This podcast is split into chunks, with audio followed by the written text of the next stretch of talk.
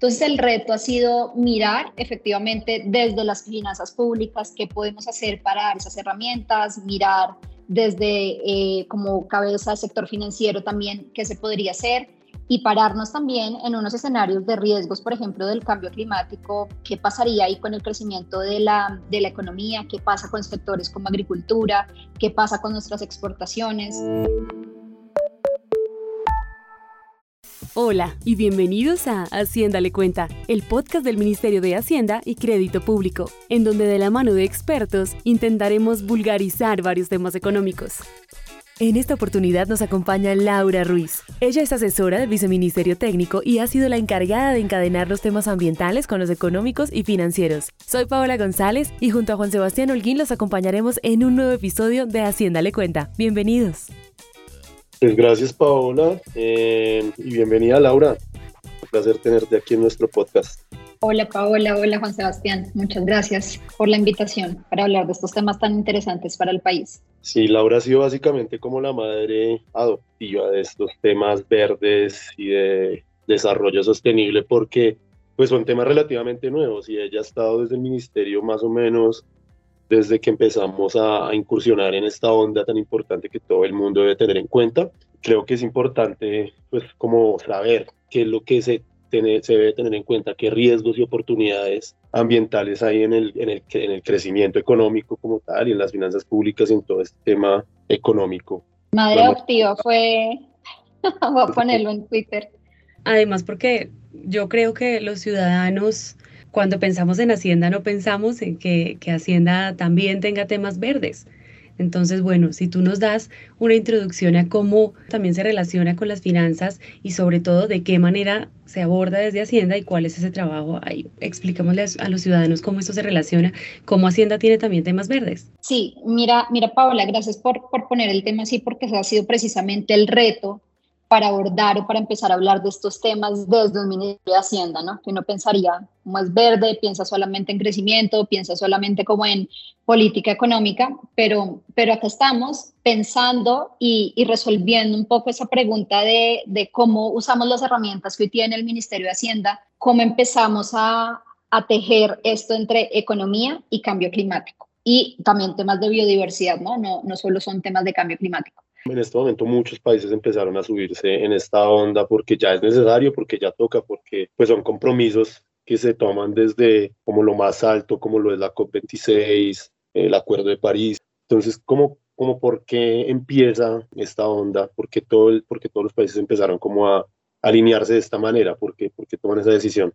Qué, qué, bueno que lo llames onda porque a mí que yo pues tal vez unos cinco años trabajando en estos temas, me llama la atención que hablas de la COP26, es decir, ha habido 26 COPs antes de, de esta que tuvimos en, en, Glasgow en diciembre. Empezar a montarnos en esta onda es entender que esto no es un tema de, digamos, de moda, sino es que efectivamente necesitamos involucrarnos en todas las acciones que hacemos en el día a día y eso le aplica a la política económica. Eh, y por eso tiene que ser una prioridad en las agendas de los ministerios de Hacienda, no solo en de Colombia, sino es lo que está pasando en el mundo, es lo que discutimos con otros ministerios de Hacienda. Eh, no, hoy en día ya es muy difícil eh, oponerse a los temas de cambio climático, biodiversidad y sobre todo desvincular los temas de, de, ambiente, nuestra riqueza natural, nuestras condiciones de vida se pueden ver afectados por, por no cuidar precisamente ese ambiente. Y por supuesto, pues todo se traduce en condiciones de crecimiento económico. Eh, entonces ya es un, un, tema que está, está sobre la mesa y que por supuesto no se puede obviar y, y, y esa es la razón de, de involucrarlo en, en, lo que hace el Ministerio de Hacienda. Me surge una pregunta y tú dices que es muy difícil oponerse ya a estos temas, pero de todas maneras uno a veces ve oposición y el argumento que uno ve es como Colombia no contamina tanto, entonces no nos metamos en eso todavía, debemos que Estados Unidos, China sean aquellos que, que tengan que proponer soluciones y nosotros ya veremos qué hacemos, pero pues porque esto no es tan cierto es de, de cierta manera. Eso, eso por decir los comentarios eh, más, más suaves que llegan en oposición al cambio climático, creo que nosotros tenemos de lado o, o acompañando todas estas discusiones la ciencia y, hay como unos paneles intergubernamentales o unos expertos, por decir, los expertos científicos internacionales que dan todos los instrumentos para que los gobiernos entendamos de qué se trata. Pero efectivamente, esa es una discusión, como mencionas, eh, Colombia no es el país más contaminante, ni uno de los más contaminantes, como si pasa con potencias eh, como lo es China, como también los Estados Unidos, como es la Unión Europea. Eh, pero eso, que no contaminemos tanto, no significa que no tengamos que hacer un esfuerzo, por eso es tan importante el todos ponen, eso por un lado, y por otro lado es que igual el cambio climático sigue y nosotros podemos también sufrir esas consecuencias del cambio climático. Y acá, acá quisiera explicar también qué es eso del cambio climático sigue. Es lo que se ha ido acumulando eh, en la atmósfera ha hecho una variación global del clima y eso es acumulativo, digamos. Si hoy uno dice que el tiempo es 17, mañana puede ser más bajito, el otro día puede ser más alto, eso no pasa con el cambio climático. Entonces, lo que hemos hecho es que hemos ido subiendo la temperatura del planeta eh, con unos efectos, por supuesto, negativos. Entonces, ahí vuelvo a por qué nos afecta en Colombia. Puede haber más inundaciones, puede haber sequías, puede haber deslizamientos, lo que pues traduciéndolo a, puede afectar los cultivos, puede afectar nuestra producción, puede afectar a las poblaciones más vulnerables, por ejemplo, cercanas a los ríos, cercanas a las costas, y por eso no solo es que no estamos contaminando, sino también tenemos que adaptarnos o prepararnos mejor para no tener unos efectos tan fuertes del cambio climático. Gracias, Laura. Antes de seguir con las herramientas que se están creando, para poder incluir lo ambiental en lo económico, quisiera hacer dos precisiones. La primera es que hablamos de la COP26, no necesariamente todas las personas que nos escuchan saben de qué se trata. Es la Conferencia de las Naciones Unidas para el Cambio Climático. El año pasado fue la 26, que fue en Escocia, como lo mencionaste. Una segunda cosa que me gustaría que, acordáramos acá es ¿Qué es eso del desarrollo sostenible? Gracias, gracias Paola por esa pregunta porque nos ayuda a conectar un poco esta discusión entre lo económico, lo ambiental y lo social.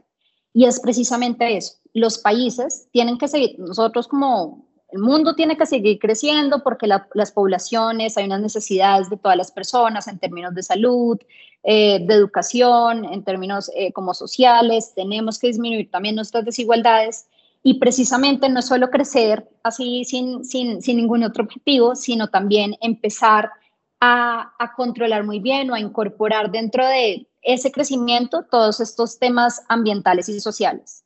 Y solo cuando esas tres cosas, crecimiento, eh, lo ambiental y lo social, empiezan a jugar, es que podemos hablar de un desarrollo sostenible. Como para poner en contexto también a la gente cuáles son esas problemáticas ambientales que están afectándonos más a nosotros en este momento en Colombia. yo creo que, que eso, o sea, una que se podría eh, alargar eh, pensando en eso. Tenemos varias problemáticas. Eh, una, por supuesto, el cambio climático, que, como lo menciono, se puede representar en inundaciones y demás como algo de, bueno, y eso, eso a mí qué me importa, no, eso a todos nos toca. Em, el otro es, tenemos que conservar mucho mejor nuestra biodiversidad, más que un problema es lo que debemos hacer hoy para no tener unos problemas futuros mucho más, más importantes. Y la biodiversidad es toda la variedad que tenemos de seres vivos, de fauna, flora, eh, y también hay otros temas de medio ambiente eh, que no necesariamente se recogen en estas dos, que son la contaminación del aire. Estas discusiones constantes de estamos en, en un umbral rojo, estamos en, en, emergencia por calidad del aire, es muy importante y eso también es una forma de afectar el medio ambiente por la contaminación, un ejemplo de, de los vehículos. Y eso pues se traduce en un problema para, para todos, no solo como, hay se ve oscuro, está contaminado, sino eso pueden ser enfermedades, eh, mayores enfermedades de los pulmones, enfermedades respiratorias, que cobran mayor relevancia cuando hemos salido o estamos todavía en una pandemia asociada a temas respiratorios. Mira que, que no son temas como del sector ambiental, sino todo termina interconectándose. Cuando ve que en Medellín o en Bogotá se declara alerta naranja, si no estoy mal, por la contaminación del aire y no es que sea una vez, sino eso pasa varias veces al año, entonces sí, sí está muy relacionado todo, perdón, todo con todo, entonces son temas que hay que, ir eh, acogiendo como propios y empezar a, a mover más. Recientemente también se han vivido inundaciones y deslizamientos de tierras, noticias muy complejas en distintas regiones del país. Entonces, bueno, importante empezar a hacernos conscientes de esto y bueno, ver de qué manera nos estamos comprometiendo como país. Veamos entonces cuáles son esas herramientas en las que está trabajando el ministerio y en qué se está trabajando puntualmente para poder incluir todo el tema ambiental en lo económico. Sí, eh, yo, yo empezaría por poner como tres pilares o tres grupos de temas nuestro primer pilar de temas de, financiamiento es, pues, todos estos temas de cambio climático, biodiversidad, no es como necesitamos invertir por poner 100 millones y de dónde sale esa plata. Entonces ahí llega una estrategia de cómo logramos que todos los que deberemos poner, del sector privado, sector público, efectivamente contribuyan a temas solares, a temas de energía, agricultura, de vías y como transporte sostenible. Y para eso, pues, se han creado muchos instrumentos. Entonces, el primero, acá por poner ejemplos que ya han salido, el bono verde soberano. Nosotros hicimos esa emisión del bono verde el año pasado. Es muy interesante porque nos ayuda a poner la platica en esos proyectos que necesitamos para lograr todos estos objetivos ambientales y nos convierte además en unos líderes en la región porque fuimos los segundos después de Chile y los primeros en emitir un bono en las condiciones que lo hicimos. Tenemos también una discusión muy importante en eso de financiamiento y es cómo defino qué es verde, qué significa una inversión verde. Para eso hay un nombre, yo, es un nombre muy sofisticado, pero pues a la larga es un trabajo sencillo, se llama una taxonomía verde, que podríamos llamarle una clasificación. Y es, ¿qué es verde? Si yo tengo un panel solar es verde, si yo tengo una semilla, que es una pregunta que nos hacen es, si yo tengo una semilla, podría decir que esa es verde y por eso es una inversión verde. Eh, y todo eso, digamos que lo resuelve la taxonomía dando unos criterios o una hoja de ruta de definición. Eso hablando un poco de financiamiento, que creo que, que es como nuestro, este primer pilar. Ya que mencionaste esta parte del financiamiento, pues eh, vámonos un poco a los riesgos y también es importante decir que este año, el tema del bono verde no es una cosa de una vez, sino este año, por ejemplo, también se van a emitir, no estoy seguro cuánto, cuánto se emitirá, pero es algo que ya se está convirtiendo en, en, en, algo que se va a hacer todos los años y la idea es que cada vez sea más, más recursos, pero no nos, no, nos, no nos adelantemos ni nada, sino hablemos de una vez de la parte de los riesgos, Laura. Sí, la parte, la parte de los riesgos es muy importante en temas de cambio climático porque es precisamente es por qué es un tema de interés el cambio climático. Entonces, frente a riesgos, hay uno que es ¿Qué, tan, ¿Qué tanto nos afectamos si se empiezan a hacer más frecuentes las inundaciones, las sequías, los deslizamientos, todo lo que uno puede asociar a, a, cambio climático? Es cómo empezamos a jugar con el tema de riesgos para que lo podamos prever y no sea tan costoso en el futuro. Eso es una cosa que estamos trabajando. Para eso existe, hay una estrategia financiera de gestión de riesgos eh, de desastres, también liderada por el Ministerio de Hacienda que salió hace poco, y lo que ayuda es a que desde el gobierno nacional y desde eh, y también dar como un acompañamiento a los territorios para que puedan prever estos riesgos eh, y estar como preparados. Y el otro es pensar en qué pasa si todos los, los, mercados o incluso si se hace una venta afuera, todo en, en los mercados internacionales, nos dicen, yo no les voy a comprar nada que sea contaminante o que no sea verde. ¿Qué va a pasar con nuestros productos? ¿Qué va a pasar con la industria que se enfrenta a, una, a un mercado que quiere algo mucho más verde? Y eso es algo que se conoce como riesgos de transición climática. Eh, y frente a eso, pues también lo que podemos hacer, no podemos impedir lo que pasa también en los mercados de afuera, pero podemos prepararnos haciendo cambios también en modelos de producción, haciendo unas inversiones correctas. Y, y lo que hacemos pues desde Hacienda es dar esos, eh, esos eh, incentivos correctos para que esas transformaciones se puedan hacer. Laura, te falta un tema, nos mencionaste tres, te faltaría garrote y zanahoria. Sí, ese es, ese es muy interesante y es cuando se piensa en Hacienda muchas veces es impuestos. Es un, uno, son unas herramientas bien interesantes para dar garrote, es decir, el que contamina paga. Y si yo estoy contaminando y estoy generando un daño sobre otros, pues tengo que asumir un costo adicional, digamos, sería la parte del, garrote. Y la zanahoria es cómo hacemos para que las inversiones en movilidad eléctrica, ahorita se habla de hidrógeno verde, que son otras formas de energía, eh, efectivamente se hagan. Entonces, es el lado de la zanahoria y es dar unos incentivos tributarios, unos beneficios eh, eh, unas excepciones en impuestos para quienes hagan las inversiones en esos temas que ayudarán a los compromisos ambientales del país. Y esa es como la zanahoria de esa estrategia garrote y zanahoria, que sería el tercer pilar o el tercer bloque de acciones que, que, que se han pensado y se vienen haciendo desde el Ministerio de Hacienda. Bueno, muy bien, ya tema muy, la verdad, muy interesante y que muy poca gente, como lo decía Paola antes de iniciar esta conversación, combina o piensa que en Hacienda se trabajan este tipo de temas. Eh, bueno, tú antes también nos estabas hablando de que eras la hippie, la hippie de Hacienda. eh, y a nosotros nos gustaría saber cuál es la visión que se tiene desde la parte hippie de Hacienda en lo económico, en, lo ambiental, que se viene para seguir eh, trabajándole a este tema que es tan importante. Sí, yo, yo no me veo como la hippie de Hacienda, pero sí sé que, que desde el otro lado de Hacienda, digamos que lo que se venía haciendo en el día a día, pues estos temas no son comunes. Esperemos que en un futuro esto sea el día a día y haga parte de cualquier otra discusión como lo hemos intentado hacer. ¿Qué se viene? El Ministerio de Hacienda, pues eh, ha sido líder y sobre todo nos hemos dado cuenta no solo en Colombia, sino en otros países. Hemos ayudado también que otros países eh, puedan seguir nuestro ejemplo o las cosas que, en las que vamos avanzados. Hay una política que se llama los planes integrales de gestión de cambio climático y es básicamente la política pública que cada sector debe tener para cambio climático. Y en este caso, y lo tiene que hacer como el, el líder del sector, que son los ministerios, y en este caso, pues el Ministerio de Hacienda como líder del sector Hacienda eh, cuenta con una política de gestión de cambio climático y, esto recoge lo que yo les digo, el garrote y zanahoria, pues que no se llama así, es más como instrumentos económicos, eh, viene todo el tema de financiamiento y el tema de riesgos. Entonces, esta política dejará muy claro cómo nos estamos moviendo, cómo atamos estos temas a crecimiento y también para quienes eh, sigan, le sigan apostando a estos temas puedan tener un punto de partida. Así es.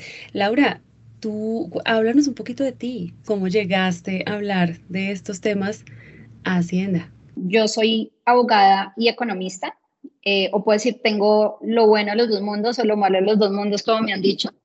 Eh, soy también tributarista y una maestría en economía. Y eh, llegué a estos temas porque empecé a apoyar de lado a, como una agenda que se venía desarrollando pero de un momento a otro, precisamente con este incremento de la ola, como le llama Juan Sebastián, y todos estos temas dentro de la agenda del ministerio, pues eran tantos que necesitaban una persona que se dedicara a eso.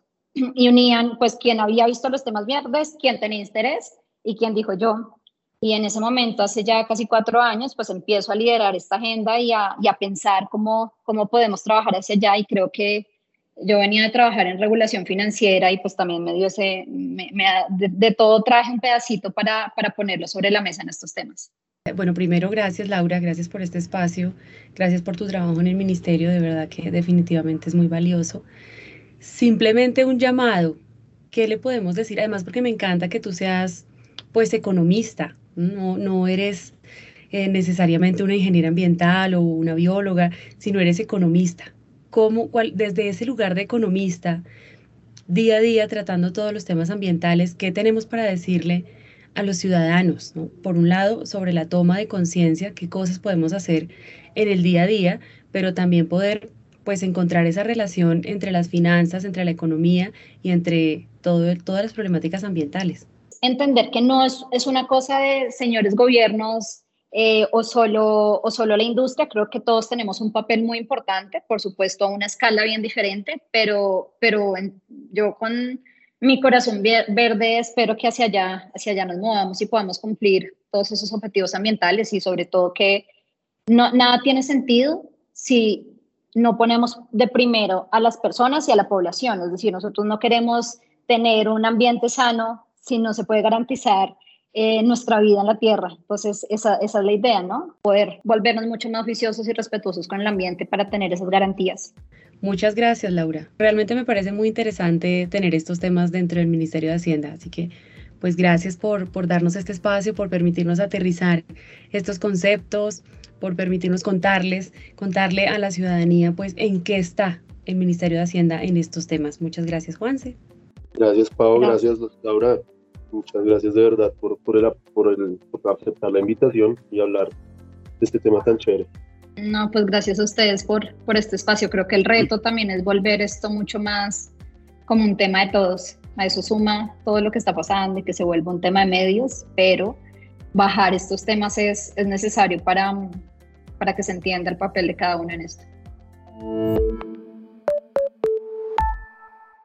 En este episodio hablamos del papel del Ministerio de Hacienda y Crédito Público en los temas medioambientales, cómo se financian, a qué riesgos nos podemos anticipar y cómo podemos manejarlos, políticas y estrategias. A ustedes, quienes escucharon esta entrega de Hacienda Le Cuenta, esperamos que lo hayan disfrutado y nos sigan acompañando para seguir vulgarizando la economía o poniendo en cristiano estos términos que a veces son tan complejos.